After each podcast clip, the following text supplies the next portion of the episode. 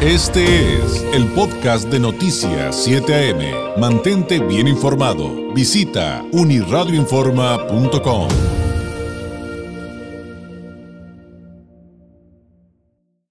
tema de la inflación en nuestro país y además qué tiene que ver con la subida en las tasas de interés que anunció el Banco de México para entender un poquito más el contexto. Le agradezco enormemente a Brenda Flores, investigadora de análisis económico en México, cómo vamos, que nos tome la llamada. Ella es maestra en políticas públicas por la Universidad de Calgary y licenciada en economía por el Instituto Tecnológico y de Estudios Superiores de Monterrey, Campus Ciudad de México. Además ha trabajado en programas de investigación en el programa de gobernabilidad de recursos extractivos de la Universidad de Calgary y ahí mismo en el ITESM y actualmente, como le digo, es investigadora oficial en México. ¿Cómo vamos? Brenda, qué gusto saludarte una vez más. Muy buenos días.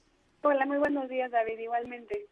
Oye, ¿cómo entender el anuncio del Banco de México de que suben las tasas de interés eh, em, y, y que esto finalmente nos afecta a todos y también, como segunda parte de la pregunta, Brenda, ¿Qué tiene que ver todo esto con el tema de la inflación? Porque mucho escuchamos que tiene que ver con, es para controlarla, ¿no? Esa es parte, parte, no todo, pero es parte del discurso, Brenda. Sí, claro, pues mira, actualmente en la política monetaria de nuestro país, el instrumento más importante es justamente el movimiento que se le da a la tasa de interés de referencia, como le llamamos, eh, que es la de Banco de México, que después tiene un impacto en otras tasas, eh, como créditos hipotecarios o de tarjetas de crédito, pero sobre todo, eh, lo más importante eh, de cómo trabaja nuestra política monetaria es a través de, la transmisión hacia las expectativas, para mandar una señal de que sí, la inflación está elevada, pero que el Banco de México está actuando para que las expectativas del público eh, pues se mantengan ancladas o bajo control. Entonces, eh, principalmente el movimiento de la tasa una señal a las expectativas para contenerlas, para que no empecemos, por ejemplo, a subir precios de manera preventiva porque tenemos expectativas de que va a subir la inflación, entonces pues tenemos que prepararnos y subir nuestros precios. Entonces, justamente ese es el principal papel de, la política monetaria, aparte de que también eh, por el canal de transmisión que, que se trata de desincentivar un poco pues los movimientos en la economía para que para que también en, ese sentido se, se contenga la, la inflación, pues ese efecto tiene un, un poco más de, tarda un poco más en tener efecto, entre unos eh, seis meses a dos años. Pero, pero entonces es por eso tan importante y sobre todo en el contexto actual estamos experimentando inflaciones en niveles de los más altos en 20 años, entonces en ese sentido, en este contexto, cobra muchísima importancia y relevancia pues el papel de la política monetaria y del Banco de México. Y por eso fue especialmente pues insólito el anuncio de que esta vez el presidente le ganó la nota a Banco de México, claro. pero pero no por cualquier cosa, porque también va contra la ley, contra la ley del Banco de México, la cual pues marca confidencialidad en estas decisiones. Y y yo creo que ahí en ese sentido el presidente no dimensiona la importancia o, su responsabilidad y su poder en, en, estas circunstancias, eh, porque por muchos años el Banco de México ha trabajado en una estrategia de comunicación, eh, en comunicar de manera ordenada e institucional, y entonces este tipo de acciones pues daña estos canales predecibles en los que se han trabajado por mucho tiempo y también, pues en buena medida, la efectividad de la política monetaria depende de la credibilidad y de la independencia que se, que se perciba del Banco y sobre todo de la Junta de Gobierno del Banco de México. Entonces, ahí el problema es que, por ejemplo, esta vez no fue tan grave porque se esperaba, el mercado ya de por sí se esperaba justamente un incremento de 50 puntos base, que fue el que anunció el presidente, que fue el que posteriormente confirmó el Banco de México. Pero en general, se genera un ambiente inequitativo, un piso disparejo entre diferentes agentes, imagínate, los que sí estaban viendo la mañanera y los que no, y entonces ahí pueden haber pues ventajas para algunos en mercados financieros que pues provenientes de un desorden, ¿no? Y, y este y por eso es que los bancos centrales definen un horario tan específico y de manera tan ordenada para, para hacer sus anuncios. Y también por una falta de autonomía por eh, por tener aquí la injerencia de una persona que no es parte de la decisión de política monetaria y que también, pues, de cierta manera es una pérdida la, eh, bueno, puede afectar a la eh, efectividad de la, de la política monetaria porque vulnera pues este instrumento tan importante que es la, el movimiento de la tasa de interés. Entonces, pues aquí eh, ese es el mayor problema que yo identifico, es pues dañar esos canales institucionales que son predecibles y que a los que estamos tan acostumbrados, sobre todo los mercados financieros.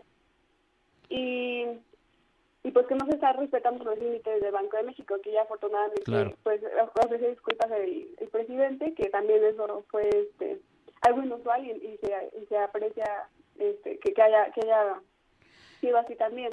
Claro. Entonces, pues lo que lo que el resultado fue un incremento por un séptimo incremento consecutivo de la tasa de interés este en un ciclo alcista que empezó desde el verano pasado desde junio del 2021 y pues se espera que, que estas eh, que estos incrementos pues sigan aumentando a lo largo de este año por lo menos por unos meses más. Y, y pues sí como dices eso se da en, en respuesta a los a los datos de inflación que tenemos de eh, en marzo, la primera, hasta ahora hasta la primera quincena de marzo, en los que se ve que sigue pues al alza, con, alcanzamos un nivel de 7.29%, eh, cuando veníamos, por ejemplo, en la primera quincena de febrero de 7.22, entonces se ve que sigue habiendo presiones inflacionarias y que ahora, eh, de por sí esperaba que por lo menos la mitad del año íbamos a tener este, este problema, pero ahora con el conflicto en Rusia, pues que se ha prolongado, prolongado pues ahora más. Claro. Em, Oye, Brenda, ¿y, cómo entender el, el, el, otro tema de, de, de, la inflación específicamente? Eh, aunque digo, e, evidentemente todavía hay un par de preguntas respecto a la subida de las tasas de interés. Eh, ¿Cómo entender esto que nos comentas de la inflación también desde la perspectiva eh, estatal? Porque, por ejemplo, de repente dicen, bueno, es que la inflación en el país está en tantos niveles, ¿no? Pero resulta que, eh, por ejemplo, acaban de publicar algunos datos respecto a Baja California, en, los que también decían, Tijuana y Mexicali están sufriendo la peor inflación de X, de, de, de, X cantidad de años, creo que también como, como de 20 años, aunque logra nivelarse también por, por algunos asuntos de, inversión y de movimiento económico que nos permite eh, el, beneficio de, ser una zona fronteriza. Eh, vaya, me regreso a la pregunta eh, inicial. ¿Cómo entender esto de, los, de, la inflación en todo el país y de repente lo que se da en cada entidad?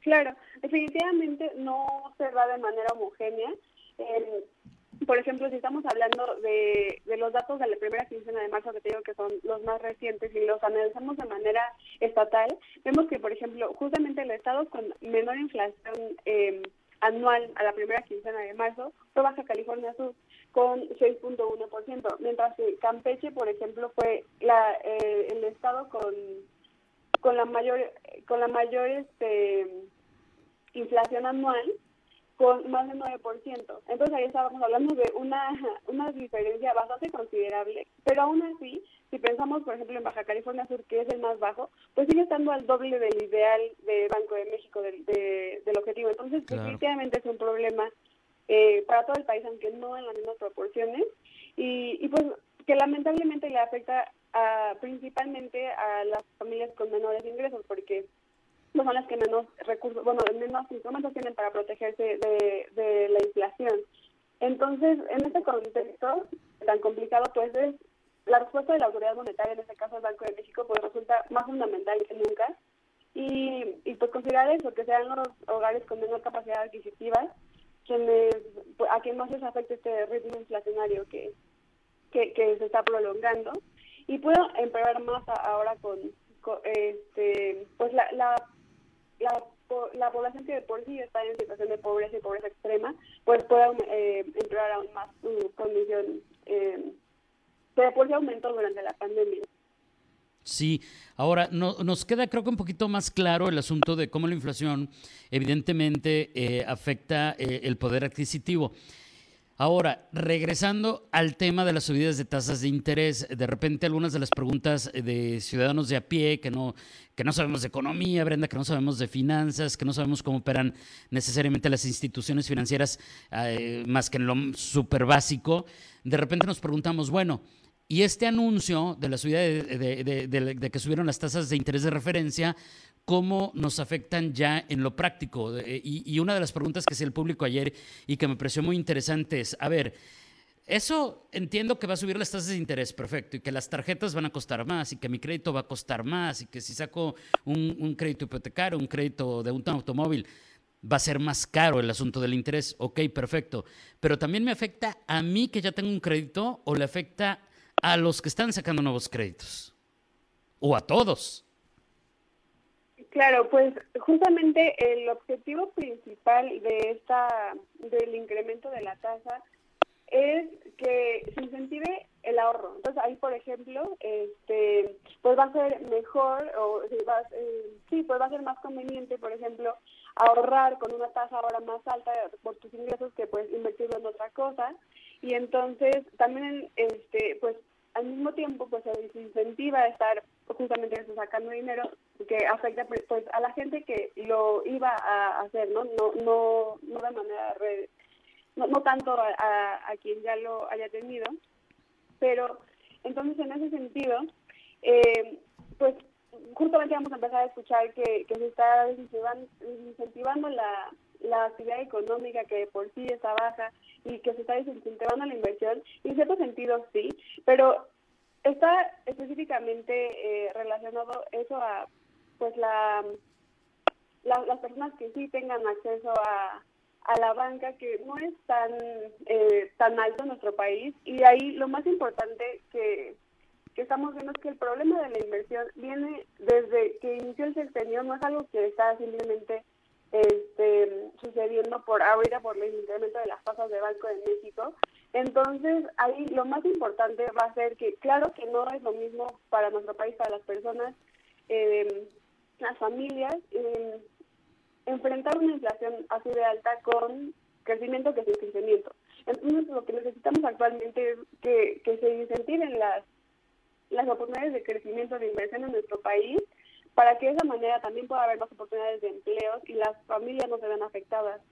Entonces, eh, pues lo que estamos viendo ahorita con lo que la respuesta al combate a la inflación y también que, por ejemplo, eh, el conflicto en, Ucrania va está aumentando los precios de los energéticos y se están afectando así las finanzas públicas también, que, que es, hay una bola de nieve este, con el subsidio a la gasolina. Entonces también va a haber una debilidad en las finanzas públicas y aparte incertidumbre internacional, este, pues está generando un clima adverso en la recuperación económica. Definitivamente ahí el panorama no es, no es positivo y entonces eh, pues resulta por eso tan importante la política económica, eh, pues para enfrentar pues ese nuevo, esa nueva que no nos terminamos de recuperar de, la pasada. Y, y, sí, las causas principales de la inflación están ligadas a, a que la a que la pandemia pues causó interrupciones en cadenas de suministro, como en los puertos, no, en las fábricas, menor capacidades, eh, y el aumento de los precios en combustibles, las sequías en los granos, y entonces eh, pero a pesar de eso, este, de que se ve en gran medida a los efectos de la pandemia, eh, en la tabla de suministro, pues el gobierno de todos modos sí esperaríamos que reaccione, por lo menos en inicio como vamos, esperamos que reaccione, eh, pues para que por lo menos las familias más vulnerables puedan tener acceso a, los alimentos más básicos, ¿no? A la canasta alimentaria, que, que pues, cada mes estamos viendo cómo el CONEVA la actualiza, como incrementa, incrementa más que la inflación todavía.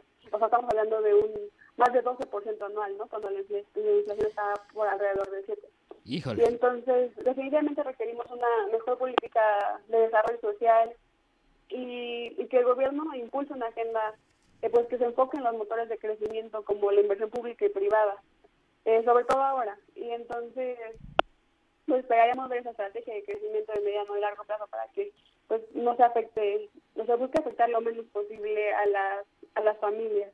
Claro. Brenda, te agradezco enormemente este tiempo, este acercamiento para entender un poquito más qué es lo que está sucediendo con estas temáticas en nuestro país. Un abrazo a la distancia y ojalá tengamos la oportunidad de volver a platicar muy pronto. Gracias y muy buenos días. Igualmente, un gusto estar con ustedes. Eh, gracias. Es Brenda Flores, investigadora de análisis económico en México. ¿Cómo vamos? Este fue el podcast de Noticias 7am. Mantente bien informado. Visita unirradioinforma.com.